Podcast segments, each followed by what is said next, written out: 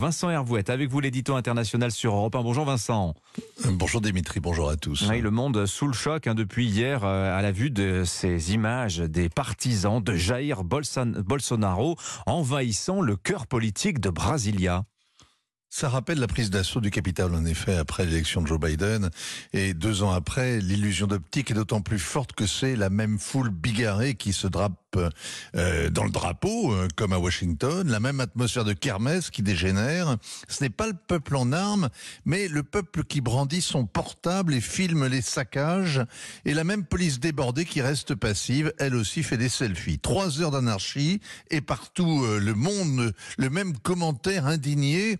Démocratie est en danger, un symbole profané, c'est inacceptable. La gauche s'indigne et prétend que les fascistes n'acceptent jamais de rendre le pouvoir, quand les manifestants, eux, s'indignent et prétendent que l'extrême gauche leur a volé l'élection. Ces slogans, ce précédent américain n'explique en rien la crise qui secoue le Brésil depuis le gigantesque scandale de corruption Petrobras il y a huit ans. Le règne de Bolsonaro n'a rien réparé et la prise de fonction de Lula la semaine dernière a aggravé encore la polarisation du pays. Mais la condamnation de Lula, Vincent, elle a été annulée par la Cour suprême. Il s'est représenté à l'élection présidentielle et il a gagné, il a été élu. Oui, mais une condamnation annulée pour vice de procédure, ça fait pas un innocent.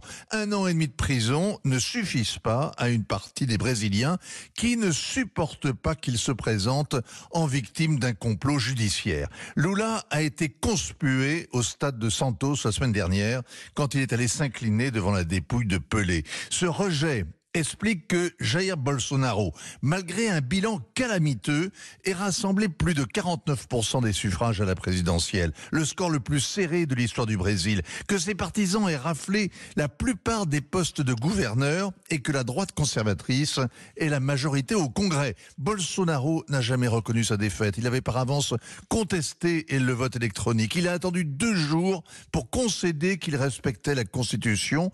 On ignore ce qu'il a négocié en échange. Hein. Il n'y a pas eu de passation de pouvoir.